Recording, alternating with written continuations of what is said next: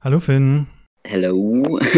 Ich muss gerade irgendwie checken, wie das hier alles ist. Ich habe Discord richtig lange nicht benutzt. Ja, wenn du noch Zeit brauchst zum Einrichten, nimm, nimm dir Zeit. Ja, okay, jetzt, jetzt ist es normal. Jetzt ist gut? Ja. Perfekt. Yeah. Okay, hi Finn. Hey. Hinter jedem Menschen steckt eine Geschichte, die es wert ist, erzählt zu werden. Hier und jetzt bei Hey Du. Ich leite noch mal kurz ein für Leute, die diesen Podcast gerade zum ersten Mal hören. Was ist Hey Du überhaupt?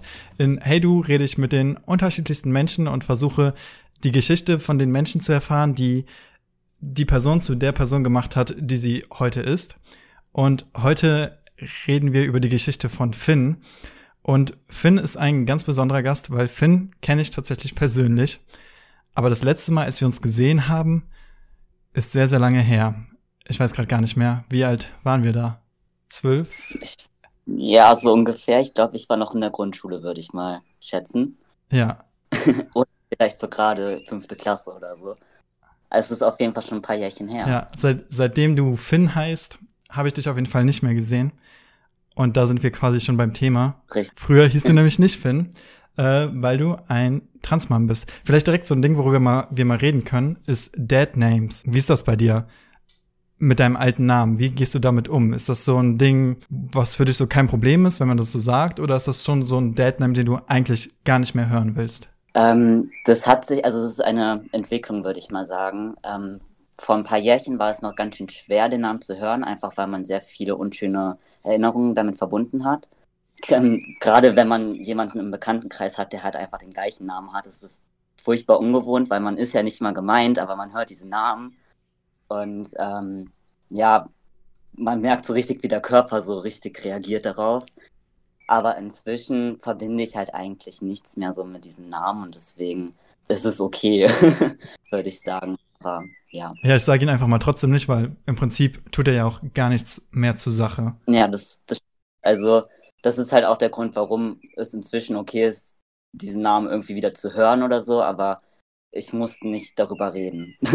ja, lass einfach mal anfangen, wie das bei dir damals angefangen hat. Ähm, wann hast du so das erste Mal erkannt, dass du dich in deinem Körper unwohl fühlst? Mm, also rückblickend betrachtet ist es natürlich immer viel leichter, sowas festzustellen und zu sagen, ja, okay, da war es schon so, ähm, so einen richtigen Zeitpunkt gibt es eigentlich nicht. Also wenn man sich so ganz alte Bilder von mir anguckt, so aus der Grundschulzeit zum Beispiel, ja, da würde ich schon sagen, man merkt irgendwie definitiv den Unterschied zu anderen Mädels, so ab, keine Ahnung, dem Alter, wo man so ein bisschen selbstbestimmter ist, gerade was Klamotten angeht. Ja, war es für meine Mutter dann auch sehr schwer, mit mir einkaufen zu gehen und äh, in die Mädchenabkleidung zu gehen. Ja, und sie hat das dann halt so hingenommen ich meine, was möchte man Klamotten kaufen, die das Kind dann letztendlich nicht trägt? Und ja, ich wurde früher, so mit neun Jahren ungefähr, auch schon öfter mal für einen Jungen gehalten und so. Und das ähm, war nie was, was mir irgendwie großartig aufgefallen wäre, weil als Kind weiß man ja eigentlich nicht, was man da gerade macht. Man lebt einfach sich aus, wie man ist. Ähm, ja, aber letztendlich glaube ich, dass das früher für mich schon eine ganz große Rolle gespielt hat. Aber eher so unterbewusst. Zum Beispiel, wenn man irgendwie so Vater, Mutter, Kind Spiele gespielt hat, da war es für mich irgendwie gar keine Frage, dass ich jetzt eine Mädchenrolle spiele. Ich war immer der Junge in dem Spiel. Und ähm, ja, das ist so eine unterbewusste Entwicklung, würde ich sagen. Gab es denn für dich so ein, trotzdem irgendwie so ein Fixpunkt, wo du dann wirklich gemerkt hast, okay, ich bin eigentlich gar kein Mädchen, ich bin Mann, ich bin Junge. Mm, ja, das kam erst wesentlich später. Also, ähm, dass ich halt immer schon relativ, ja, männlich oder halt wie ein Junge rübergekommen bin und aussah, das äh, hat mir eigentlich immer schon gefallen. Ähm, ab der weiterführenden Schule wurde es dann aber halt ziemlich schwer, weil gerade ja, gerade ältere Schüler haben halt gemerkt, so, hm, ja, keine Ahnung, ist irgendwie komisch. Und haben dann recht schnell gemerkt, dass wenn man ähm, mich darauf anspricht und einfach diese Frage stellt, ey, bist du ein Junge oder ein Mädchen, dass das ganz viel in mir auslöst, weil ja, wahrscheinlich man irgendwo tief in sich drin schon irgendwie merkt, dass man irgendwie anders ist und es selbst nicht richtig begreift. Und ja, durch diese schlechte Erfahrung, die ich halt während der Zeit gemacht habe, ähm, habe ich dann halt auch die Schule gewechselt und habe da halt mein Leben ein bisschen umgekrempelt und wollte halt akzeptiert werden und habe auch ein bisschen mehr so drauf geachtet, dass ich aussehe wie ein Mädchen und so weiter. Bis es dann halt einfach einen Punkt erreicht hat, wo es nicht mehr ging, weil es mir so schlecht ging. Und es war so ungefähr mit 15, glaube ich, ähm, wo ich irgendwie aus Zufall auf das Thema gestoßen bin, weil ich kannte es tatsächlich vorher noch gar nicht und ähm, habe mich sofort darin wiedererkannt. So, es war auf einmal schlagartig für mich klar, was mit mir los ist. Und es war irgendwie eine ganz schön große Erleichterung. Mhm. Dich gekleidet wie ein Mädchen dann in der Zeit hast du wirklich nur, weil du, weil der soziale Druck von außen so groß war, dass du das Gefühl hattest, wenn du dich selber nicht anders anziehst, dass du dann gemobbt wirst oder wie kam es dazu? Ja, schon. Also ich hätte in der Zeit ähm, der fünften Klasse jetzt auf, der, auf meiner alten Schule nie in der Zeit darüber gesprochen, dass ich wirklich gemobbt werde, aber jetzt rückblickend ist das Wort, glaube ich, doch schon ganz zutreffend, weil es doch ziemlich viel in mir ausgelöst hat, wie, wie mich andere Leute behandelt haben. Ähm, und wie gesagt, als ich dann die Schule gewechselt habe, war das für mich ein ganz schön großer Druck, dann halt endlich irgendwie Anschluss zu finden. Und ähm, ja, ich habe halt den Grund dafür gesucht irgendwie und in meiner in meinem Erscheinungsbild dann halt gefunden und habe das dann eigentlich nur geändert, weil ich akzeptiert werden wollte. Ja, das, ist richtig. Was haben die so zu dir gesagt? Ähm, also es war tatsächlich meistens wirklich nur in Anführungszeichen diese, diese Frage, ey, bist du ein Junge oder ein Mädchen, aber halt, es macht halt schon ziemlich viel aus, wie eine Frage gestellt wird und vor allem macht es sehr viel in, also es beschäftigt einen dann doch sehr, weil man sich vielleicht gerade selber nicht wirklich sicher ist über sich selbst und ja, man merkt halt, ist, dass man anders ist, aber man kann es nicht in Worte packen. Hast du denn damals auf die Frage noch geantwortet mit, äh, ich bin ein Mädchen oder hast du die Frage gar nicht beantwortet oder wie bist du damit umgegangen? Ich glaube, die meiste Zeit habe ich die Frage nicht beantwortet. Bin einfach weggegangen oder so. Also ich muss auch da wirklich eine Lanze brechen. In der Klasse, in der ich war, da war auch kein Problem. Es waren immer eigentlich ältere Mitschüler. Und ich bin, glaube ich, eh eher so ein schüchterner Typ, meistens jedenfalls. Und dann bin ich meistens einfach weggegangen und habe mich schlecht gefühlt. Aber wirklich geantwortet auf die Frage habe ich, glaube ich, tatsächlich nicht. Okay.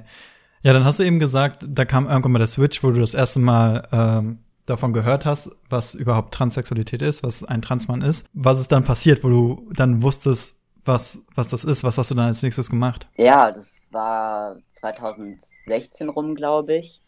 Lustigerweise, das war das Jahr, in dem ich noch ähm, Konfirmation hatte.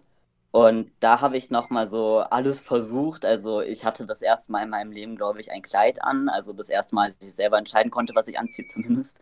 Was total surreal jetzt wirkt. Ähm, und danach kam irgendwie ziemlich schnell der Break, wo ich mir so die Haare abgeschnitten habe und, glaube ich, irgendwie unterbewusst schon beobachtet habe, so ja, wie reagiert jetzt mein Umfeld darauf, dass ich mich jetzt irgendwie so recht drastisch verändere und auch irgendwie mein Klamottenstil wieder viel angenehmer für mich war, weil er einfach irgendwie männlicher wirkte. Und ja, wie gesagt, ich bin dann das erste Mal halt auf das Thema Transsexualität überhaupt gestoßen. Ich glaube irgendwie über YouTube, ich weiß selbst nicht mehr genau wie. Ähm, und das ähm, erste Mal habe ich da so richtig da mit meiner Mutter drüber gesprochen. Das war irgendwie Anfang der Sommerferien, glaube ich. Und ich habe nur so gemeint, ja, keine Ahnung, wir müssen uns mal hinsetzen und ähm, ja, habe dann das versucht zu erklären und bin da auch, also meine Mutter hat mich einfach nur angeguckt und gesagt, ja, das hast du recht, so da. Es war irgendwie gar kein großes Thema, dass ich da jetzt auf ja, Gegenwind gestoßen bin, wofür ich auch sehr dankbar bin. Hat deine Mutter ab dem Zeitpunkt, wo du ihr das dann erzählt hast, direkt andere Pronomen benutzt? Oder war das für sie dann trotzdem noch ein schwieriger Weg bis dahin? Mm, also es war bestimmt nicht leicht. Ähm, es ist halt auch schon ein paar Jährchen her. Ich glaube, sie hat ihr Bestes gegeben oder generell mein Umfeld hat das Beste gegeben. Ähm, nur dieser Punkt, wo es dann auch mal ausgesprochen war, war so der Anfang von, ui, okay, was kommt da jetzt alles auf uns zu? Welche Schritte gehen wir jetzt als erstes? Ähm, ja, und da waren dann ganz schön viele Hürden, die ich, oder wir besser gesagt, nehmen mussten, weil ich ja damals noch nicht volljährig war und einfach darauf angewiesen war, dass ähm, meine Eltern da mitziehen. Aber gerade auch für meinen Vater war die Umstellung noch mal schwerer, glaube ich, ähm, darauf zu achten, die richtigen Pronomen zu benutzen und den richtigen Namen dann zu benutzen. Aber mittlerweile ähm, ist das auch kein Thema mehr. Wie war das für deine Großeltern? Also ältere Leute sind ja doch schon immer mal ein bisschen mehr ja, kritischer, was sowas angeht, würde ich jetzt einfach mal behaupten. Wie war das für die? Ähm, ja, auch überhaupt kein Problem. Also ich habe wirklich sehr, sehr viel Glück mit meiner Familie. Da ich weiß gar nicht mehr, wie genau es war, als ich ihnen das erzählt habe, aber es war überhaupt kein Problem. Es wurde sehr gut aufgenommen. Sie haben sich auch alle größte Mühe gegeben, halt mich richtig anzusprechen und ja, die haben es einfach akzeptiert. Ich meine, die kennen mich auch schon mein Leben lang. Die wissen genauso, wie ich damals, also wie ich halt als Kind war. Und meine Oma hat damals auch schon keine Mädchenklamotten für mich kaufen können. Ich glaube, es ist ein richtig großes Wunder und eine Riesenüberraschung war es jetzt eigentlich nicht. Mhm. Also auch deine Freunde und Bekannte haben das alles cool aufgefasst. Also quasi, ja, besser kann man sich ein Outing quasi nicht vorstellen. Ja, auf jeden Fall. Also nicht alles ist super locker gelaufen. Meine Schule hat sich zum Beispiel auch sehr viel Mühe gegeben, dass ähm, mein Name auf wichtig, also auf Zeugnissen quasi geändert wird, dass mein Name, obwohl er noch nicht offiziell ähm, angeglichen wurde, sage ich jetzt mal, ähm, in der Schulakte schon geändert wurde. Also wirklich, da wurde sich sehr viel Mühe gegeben. Um, ähm, natürlich gab es auch Mitschüler, die das einfach nicht nicht richtig begreifen konnten, sage ich jetzt mal, und wo dann irgendwie Witze gemacht wurden hinter meinem Rücken. Ja, natürlich kriegt man sowas mit, aber das hat mich nie so krass aus der, ba aus, aus, ähm, der Bahn geworfen, weil ich einfach genug Leute hatte, die ähm, immer hinter mir gestanden haben. Und ja, ich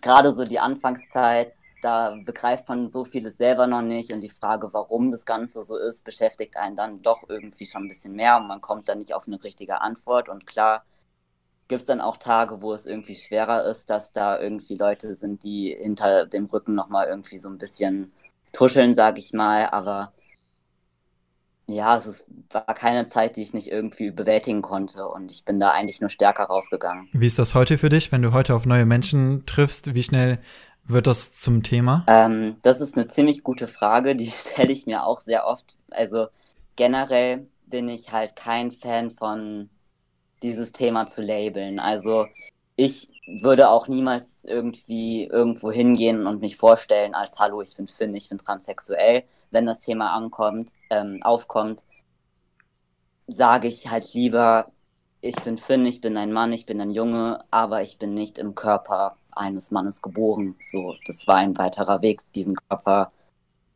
den ich jetzt habe, ja, äh, in dem ich mich wohlfühle, so zu gestalten, sage ich jetzt mal so blöd, wie er jetzt ist. Und ähm, deswegen ist es auch immer halt für mich tatsächlich nicht so leicht, ähm, neue Leute kennenzulernen und irgendwie den richtigen Moment abzuwarten, in dem man das jetzt ähm, ja erklärt, weil letztendlich war es tatsächlich bisher noch nie ein Problem. Ähm, aber irgendwie hat man selber das Gefühl, wenn ich das jetzt nicht sage, bin ich nicht komplett ehrlich zu den Menschen. Auf der anderen Seite geht es auch nicht jedem was an, weil ich bin ich als die Person, als die ich jetzt hier bin in diesem Moment und das ist alles, was du kennen musst eigentlich und das kennst du jetzt. Warum sollte ich dir mehr erzählen? Ich wünschte, dass ich an einem Punkt irgendwann an, ankomme, an dem ich einfach komplett bin, sage ich jetzt mal, an dem ich das Gefühl habe, irgendwie komplett angekommen zu sein, indem ich das dann halt auch nicht mehr erklären muss. So, das ist eigentlich so mein Ziel. Mhm. Ich habe am Anfang noch äh, vergessen zu erwähnen, dass ich ganz viel fragen werde und du auf nichts antworten musst, äh, weil ich werde wahrscheinlich auch ganz viele einfach indiskrete Fragen stellen. Äh, und du musst auf keinen Fall auf irgendetwas antworten. Äh, die nächste Frage ist nämlich eine indiskrete Frage.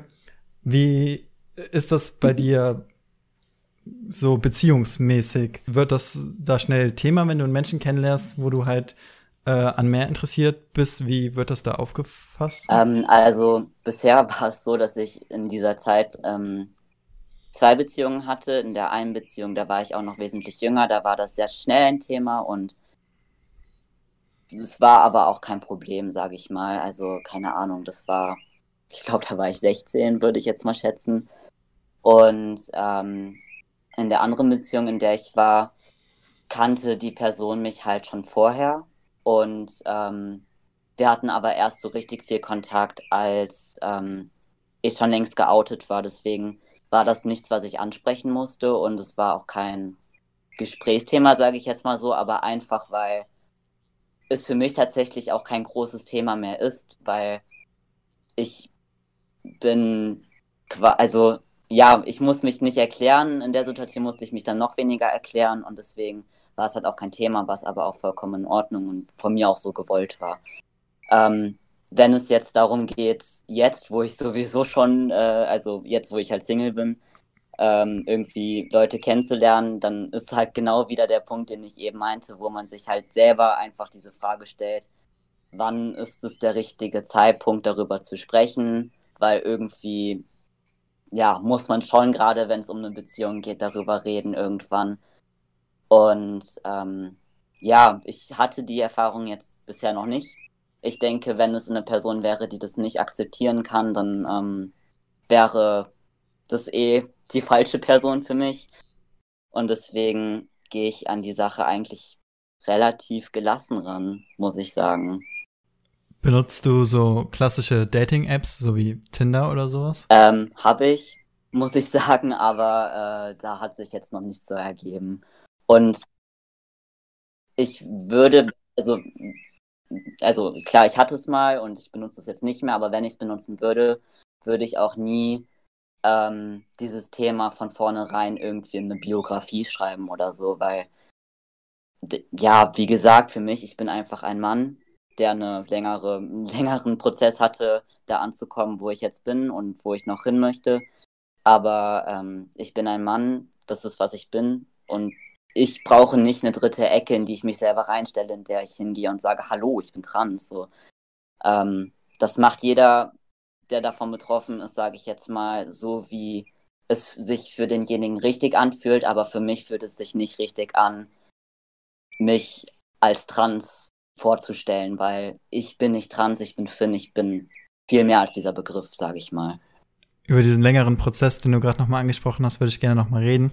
Gerade, ähm, falls das hier auch Leute hören, die selber vielleicht in der Situation sind, in der du damals warst.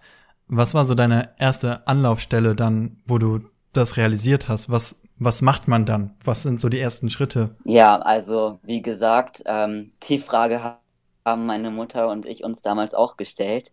Und der erste Schritt war eigentlich, dass ähm, meine Psychologin, die ich damals, oder Therapeutin, die ich damals sowieso schon hatte, uns eine Liste an die Hand gegeben hat mit ähm, Therapeuten, die auf das Thema irgendwie spezialisiert sind. Und da hatte ich wirklich sehr viel Glück, weil ich da ähm, sehr schnell einen Termin bekommen habe bei dem Therapeuten, bei dem ich sehr lange war und der auch einfach wirklich sehr kompetent und wirklich sehr nett war. Ähm, und der konnte da einem natürlich auch schon mal viel weiterhelfen, weil der halt fast nur mit Patienten oder mit, mit Leuten zusammenarbeitet, die halt äh, einen Trans-Hintergrund haben. Ähm, das erste war dann eigentlich, dass verschiedene Gutachten gemacht wurden. Ich musste dann zum Endokrinologen, also das ist ein Arzt, der halt die Hormone untersucht. Es musste erstmal festgestellt werden, ob ich eigentlich rein biologisch gesehen ein gesundes Mädchen damals war und da nicht eine Ammon ähm, keine, keine Änderung irgendwie im, im, im genetischen Sinne vorlag ähm, damit dann alle Wege bereit gemacht werden konnten, damit ich mit der ähm, Hormontherapie anfangen konnte. Also erstmal, ich war ja noch nicht ähm, volljährig, habe ich dann angefangen mit den Hormonblockern. Das heißt, die Pubertät, die bis dahin fortgeschritten war, wurde halt erstmal für ein paar Monate unterbrochen. Damit das wiederum überhaupt möglich war, braucht es, glaube ich, dann schon das erste psychologische Gutachten. Das sind so einige, die sich durch mein Leben ziehen. Ähm, genau, und es ist halt immer ein, also ein Wechselspiel zwischen, ah, ich gehe jetzt zum Psychiater oder zum Psychologen, ähm, der mir ein Gutachten ausstellt, mit dem ich dann den nächsten Step quasi bewältigen kann. Ähm, was, was dann nochmal eine ganz andere Baustelle war, ist ja schön und gut, dass der, dass, dass man mit den Hormonen weiterkommt, aber man möchte natürlich auch offiziell ähm, so heißen, wie man, wie man es sich ausgesucht hat, sage ich jetzt mal. Und man möchte ja auch offiziell dann einfach in dem Geschlecht leben oder als das Geschlecht leben, ähm, als das man sich fühlt. Ähm, das war dann die nächste große Sache, die so anstand. Ich glaube, es war 2017 bei mir, die ähm, Personenstandsänderung und die Namensänderung.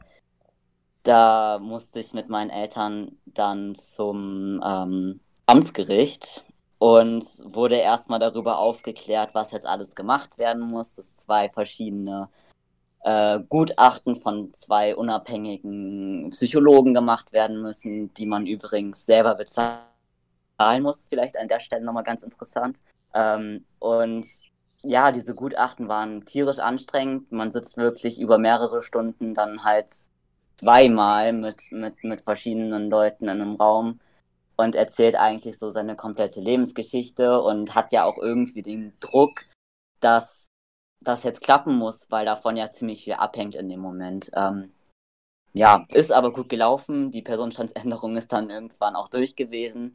Hat natürlich sehr, sehr lange gedauert. Also wirklich dieser Prozess braucht unfassbar viel Geduld und man ist auch ganz oft an Stellen im Leben, wo man diese Geduld irgendwie nicht mehr hat und irgendwie alles voller Zweifel ist und man alles in Frage stellt und nicht glauben kann, dass das jetzt noch was gibt, aber da muss man einfach irgendwie durch und man schafft das schon irgendwie. Ich habe es auch geschafft, sage ich mal so blöd. Ja, das klingt nach super viel Bürokratie-Scheiß, einfach wo man sich irgendwie durchboxen muss. Total, vor allem, man muss sich so viel anhören, gerade wenn man noch nicht feurig ist, sagt dir irgendwie jeder Dritte, den du da vor dir sitzen hast, naja, wir müssen dich ja vor dir selber schützen, so, so als würde man nicht fähig sein, über sich selber zu reflektieren, was ich in dem Alter auf jeden Fall schon war. Mhm. Also, ähm, wenn man sich erstmal bewusst ist und an dieser Stelle angekommen ist, klar gibt es da auch noch ganz andere Fälle, ähm, in denen das dann irgendwann, bei denen das dann irgendwann doch nochmal umschwenkt, sage ich mal. Aber ähm, wenn man an der Stelle angekommen ist, all diesen Druck und diese Arbeit und diese Zeit zu investieren, dann meint man das schon ernst. Und sich dann anhören zu müssen, naja, wir müssen dich ja auch vor dir selber schützen, du bist ja noch keine 18. Wenn wir das jetzt alles in die Wege leiten, ist das viel Arbeit, bla bla bla. Ja, das ist, freut man sich dann auch nicht unbedingt, das zu hören. Ja, ja, ich kann mir vorstellen, das kann super, super wehtun, wenn du dich da die ganze Zeit durchboxst, die ganze Zeit am Kämpfen bist und dann nicht ernst genommen zu werden und da einfach nicht eine Person zu haben, die vor dir sitzt und dir wirklich von Herzen aus helfen will, sondern einfach sagt, ja, hm, bist du da so sicher? Das kann verdammt, verdammt hart sein und wahrscheinlich auch super verletzend sein, gehe ich mal von aus. Definitiv, ja. Ja, jetzt ist es so, du bist diese Woche aus dem Krankenhaus entlassen worden oder bist du noch im Krankenhaus? Nee, ich bin jetzt wieder zu Hause zum Glück. Weil du deine äh, Geschlechtsumwandlung hattest, oder zumindest den, den ersten Teil, glaube ich. Äh, ja, wie, wie war das? Wie, wie läuft das ab? Also, erstmal, ich korrigiere dich einfach ein bisschen. Ich meine, also für viele ist das kein Thema, aber der richtigere Begriff wäre eigentlich geschlechtsangleichende Operation. Okay. Ähm, und insgesamt sind es, lass mich nicht lügen, von der ersten bis zur letzten sieben Stück. Sieben Operationen musst du insgesamt machen. Ja, wenn es gut läuft. Also Krass. Also es kann immer noch dazwischen sein, dass man irgendwie eine Komplikation hat und dann doch nochmal ungeplant unter das Messer kommt. Ähm, ja, ich hatte jetzt meine dritte letzt, vor zwei Wochen. Wann hattest du deine erste? Ähm, die erste Operation, die ich hatte, war die Mastektomie. Das ist die Brust-OP und die hatte ich 2018, glaube ich. Kannst du schon ungefähr abschätzen, wann du deine letzte haben wirst? Ähm, nee, tatsächlich kann ich das wirklich nicht so genau sagen. Also die nächste OP wird nochmal, also spannend sind die alle, aber die nächste OP ist Ähm, die Phalloplastik, also da geht es dann nochmal richtig zur Sache, sage ich mal. Ähm, Phalloplastik, was, was bedeutet das? Ähm, bei der Phalloplastik wird jetzt der letztendliche Penoid oder der Penis halt geformt. Und ja, das passiert in einem halben Jahr bei mir, wenn es alles nach Plan läuft. Okay, nochmal, ich muss nochmal kurz eine super undiskrete Frage reinstellen. Wie viel Entscheidungsrecht hast du bei der Formung, Formung beim Formen des Penises? Ähm, das ist eine ziemlich gute Frage. Das, also der Penis selbst, um es sehr kurz zu halten, wird aus dem Unterarmlappen geformt. Und da kommt es natürlich sehr darauf an, wie man, mit was für einer Voraussetzung man da hingeht. Ich zum Beispiel bin jetzt nicht sonderlich groß. Ich habe relativ dünne Arme. Dass da jetzt ähm, ja kein Riesenteil bei rauskommt, ist irgendwie klar, aber es ist proportional, denke ich, auch mal relativ passend. Ähm, okay. Also wirklich, dass man jetzt sagt, boah, ich habe da jetzt total, also ich bestimme jetzt selber, wie äh, das später aussieht. So ist es nicht. Ähm, das hängt sehr davon ab, in welcher Klinik man ist. Das hängt sehr davon ab, von wem man operiert wird. Und vor allem hängt es davon ab, mit was für einer Voraussetzung man ja hingeht. Ja, also ist auf keinen Fall mit einer, keine Ahnung, zum Beispiel mit einer Nasen-OP zu vergleichen, wo du dann hast, jetzt sieht die Nase so aus, und ich möchte, dass sie so aussieht. Da kann man quasi gar keinen Vergleich ziehen. Nicht. Ähm, ja. ja, erzähl mal. Also super interessant. Du meinst gerade, das wird dann aus dem Unterarm gezogen. Also wie, wie funktioniert das? Ähm, also es wird halt sehr viel Haut transplantiert. Die Haut vom Unterarm, vom, vom linken Arm jetzt bei mir, wird halt ähm, abgenommen sage ich mal. Und ähm, daraus wird dann der letztendliche Penoid geformt. Okay. Dafür wiederum kommt dann Haut vom Oberschenkel auf den Unterarm, wenn ich es jetzt richtig sage. Kann auch sein, dass ich gerade Quatsch erzähle, aber ich meine schon. es kommt tatsächlich aber auch sehr darauf an, wo man operiert wird, also von welchem Arzt, in welcher Klinik. Die machen es alle ein bisschen unterschiedlich. Und was ist dann mit der Haut vom Oberschenkel? Wächst die einfach halt mit der Zeit wieder nach? Oder? Das wächst, das wird einfach Narbengewebe, das wächst äh, relativ gut zusammen.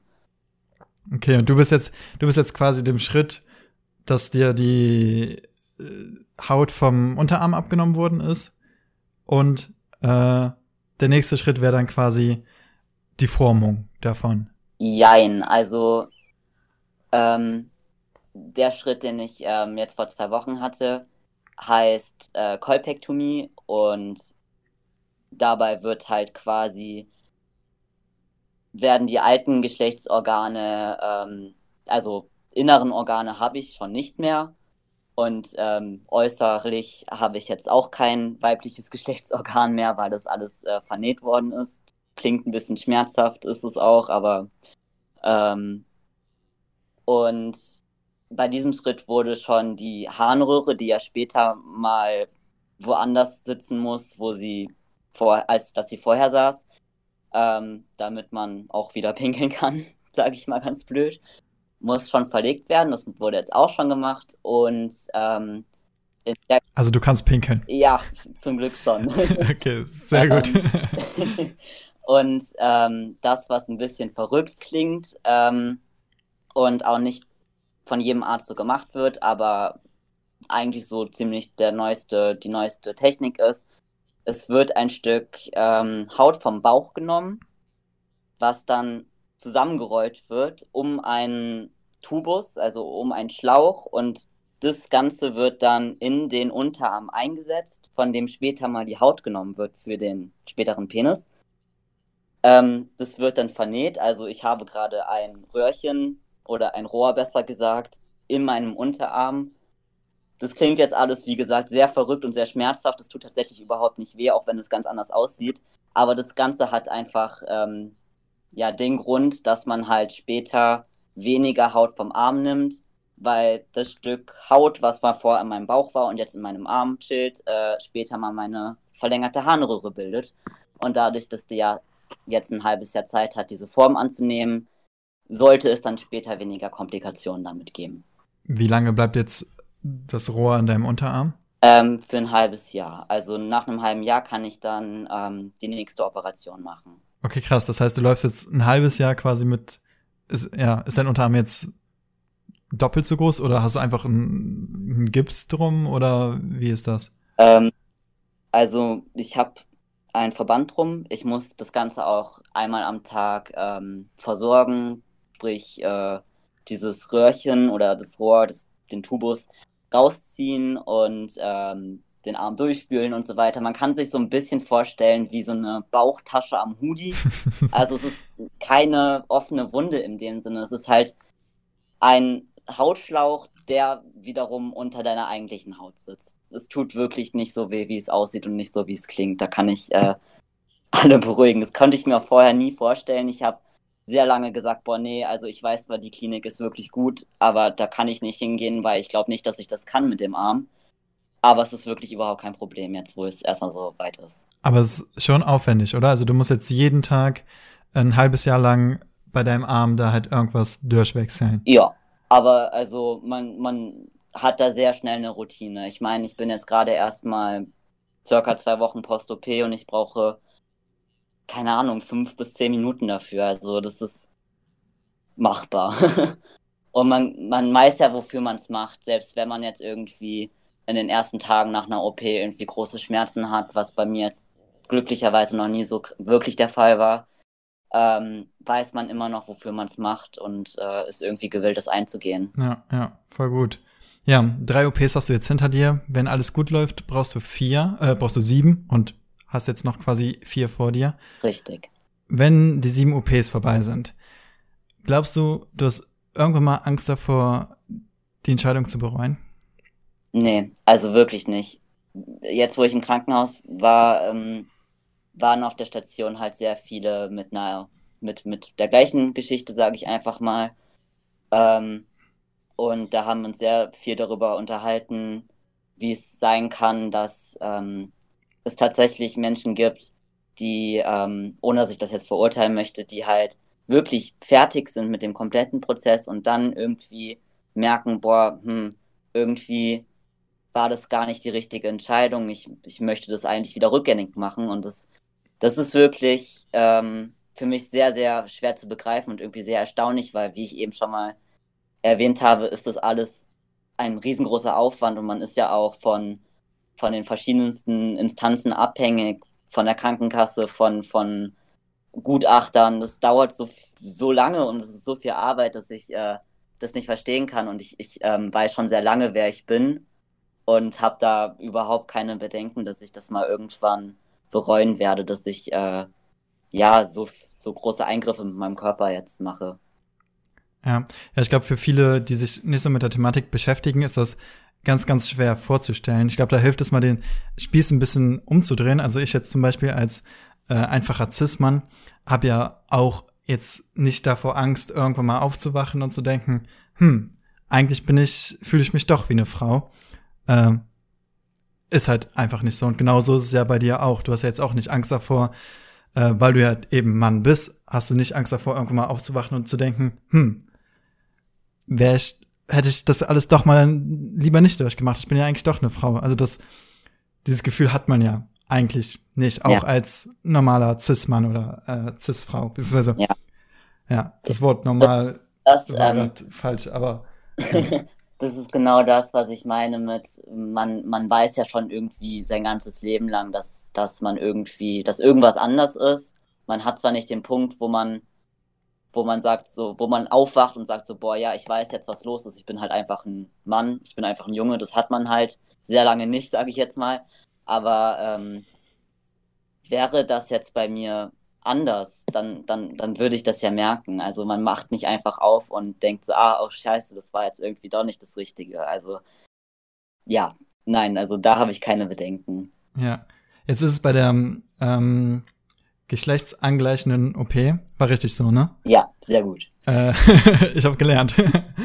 äh, ist es ja so, es ist einfach nicht möglich, alles nachzuempfinden. Also Spermien wirst du ja zum Beispiel nicht produzieren können, richtig?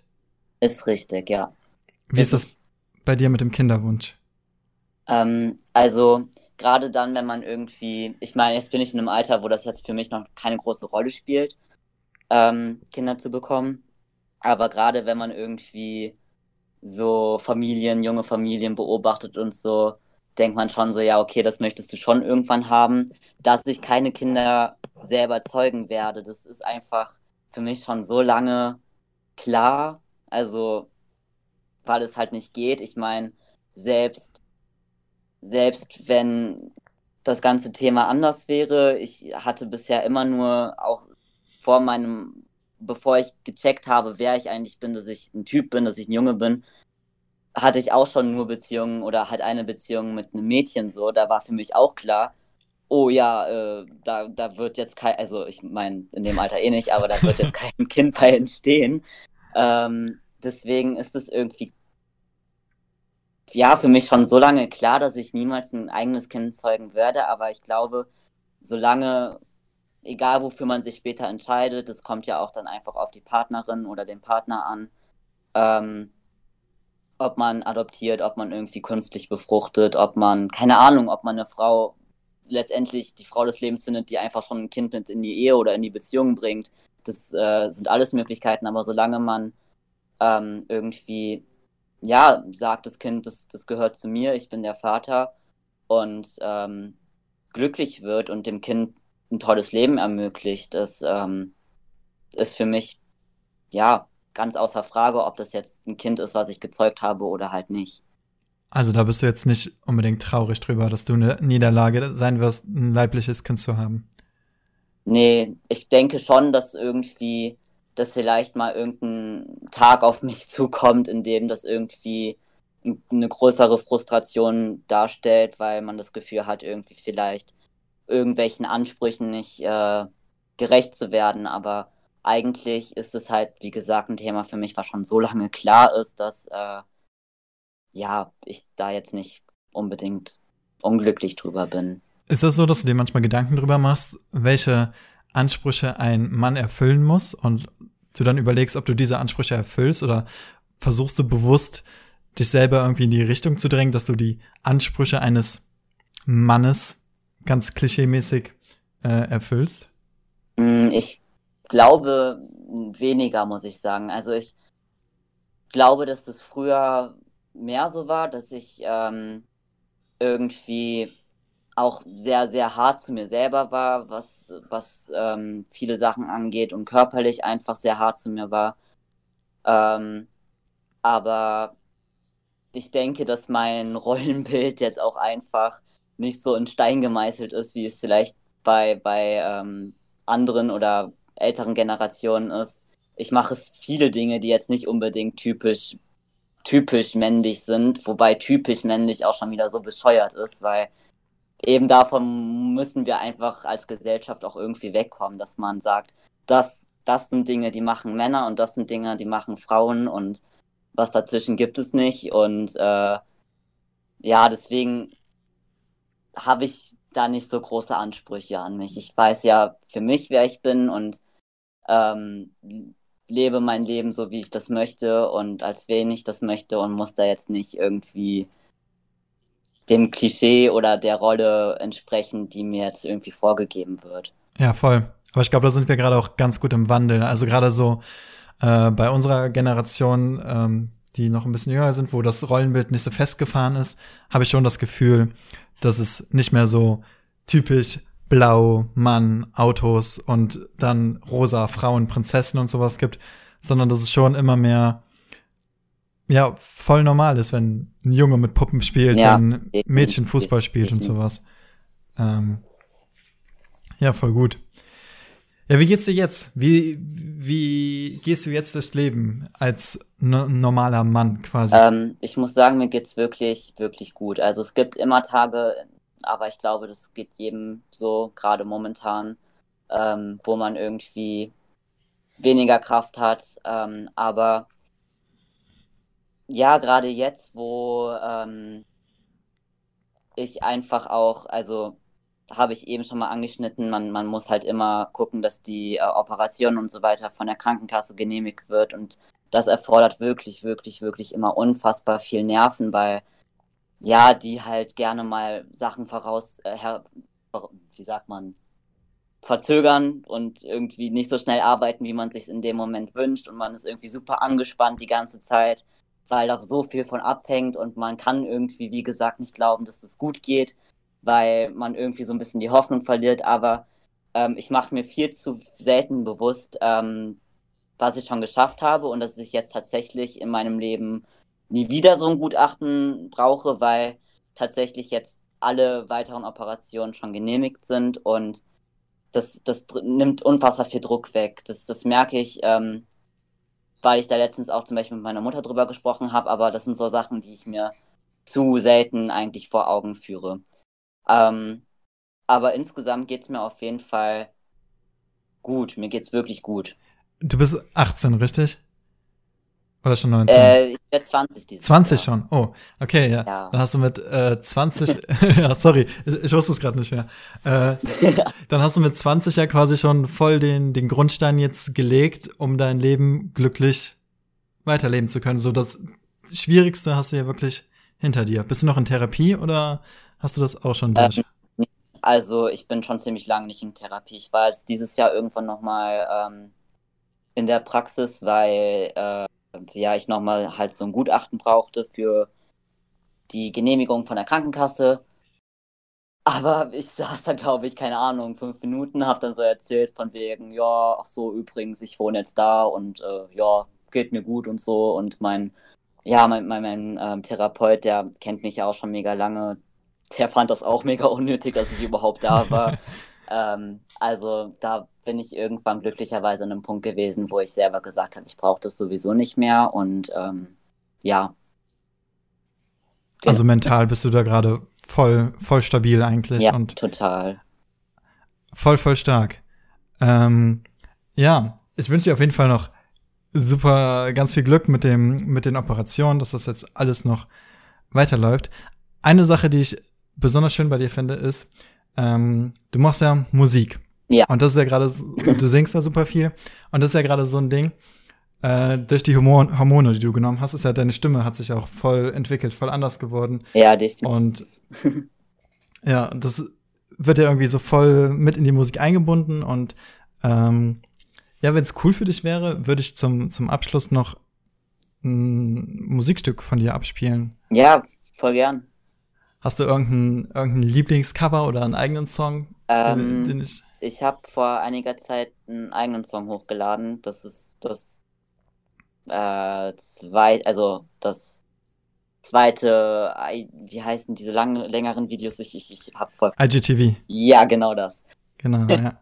Wo, worum geht's in dem Song? Ähm, gute Frage. Es geht irgendwie darum, dass sich vieles verändert, dass man auch, wenn man irgendwie gerade eine Zeit durchmacht, die irgendwie aussichtslos erscheint und irgendwie dunkel ist, dass da irgendwie trotzdem noch Licht kommt und irgendwie neue Tage kommen. Irgendwie sowas. Okay. Ja, das mit dem vielen Verändern passt ja dann, passt ja voll zu dir und voll zu dem Thema. Ja, definitiv. Ja, dann hört ihr jetzt noch den, den Song von Finn. Ja, viel Spaß. okay, ja, das war die Aufnahme. Sehr cool. yes. Oder willst du noch irgendwas loswerden? Wir können auch noch gerne ein bisschen. Willst du noch was loswerden? Ähm, ja, höchstens, dass halt so, das ist halt alles meine Sicht auf das Ganze. Es gibt genug Leute, die das für sich selbst anders handeln. Wie gesagt, dieses große Thema. ist also es ist halt, finde ich, mega zweischneidig für mich, weil andererseits, also einerseits bin ich halt voll der Verfechter davon zu sagen, ich brauche diese ganzen Begriffe nicht. Ich finde es total bescheuert, dass es einen Gr- Begriff dafür gibt, dass man trans ist, aber als ungeoutet lebt, also einfach nur als Mann in meinen Augen. So. Und irgendwie finde ich das alles mega obsolet. Es gibt aber genauso viele Leute, die mega stolz darauf sind und das mega viel kommunizieren. Also da gibt es kein richtig und kein falsch. Das, das entscheidet halt jeder für sich selbst und für mich ist das halt der richtige Weg. Ja, ja, ist, glaube ich, wirklich auch nochmal ganz wichtig zu erwähnen, dass es halt wirklich deine Story ist und du hattest, so wie es jetzt scheint, wirklich super viel Glück, dass dein Ja, das Umfeld so cool reagiert hat. Und Ja, mit Sicherheit gibt's da ganz, ganz viele Menschen, die da viel mehr zu kämpfen haben. Und ich werde mich mal ein bisschen schlau machen. Vielleicht finde ich noch irgendwas an Informationen, was ich dann in die Folgenbeschreibung packen kann. Das heißt, wenn du, der das hier gerade hört, auch in so einer Situation ist, schau mal in die Folgenbeschreibung. Ich guck mal, vielleicht finde ich irgendwas an Links, wo du ähm, ein bisschen Hilfe finden kannst, gerade wenn du nicht das Glück hast, dass du Leute um dich hast, die dich unterstützen. Ich kann dir da noch was schicken. Das ist so die erste, ähm, erste Anlaufstelle, die man so irgendwie hat. Muss ich auch noch mal genau gucken, wie das hieß, aber schicke ich dir auf jeden Fall noch mal, kannst das reinpacken. Okay, perfekt. Ja, dann hört ihr jetzt den Song. Hast du einen Titel? Hat der, hat der Song einen Titel? Nope, er hat noch keinen Titel, das ist noch in Arbeit. okay, dann hört ihr jetzt den Song von Finn, noch ohne Titel. Äh, vielen Dank fürs Zuhören und wir hören uns beim nächsten Mal wieder. Now you're gone, and you took away the leaf from the trees, and the light saw me breeze. Now the day's getting colder in time. The weather start to freeze, shadows are getting longer. Why stay? Don't them go. To see you leaving is the hardest thing I do.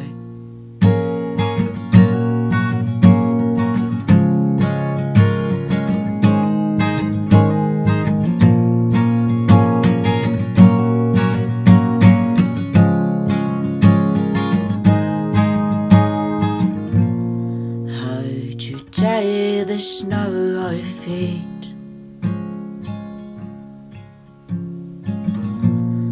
How to tear the desert or the oceans? How to heal a broken heart? How to believe there will be a new day when the night's so dark?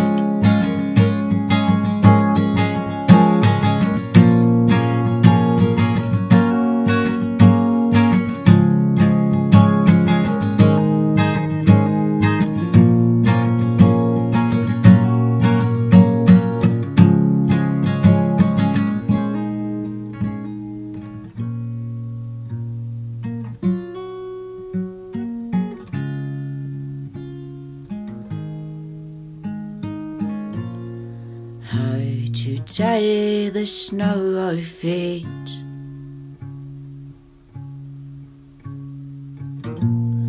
How to the desert dry the oceans? How to heal a broken heart? How to believe there will be a new day when the night's so dark.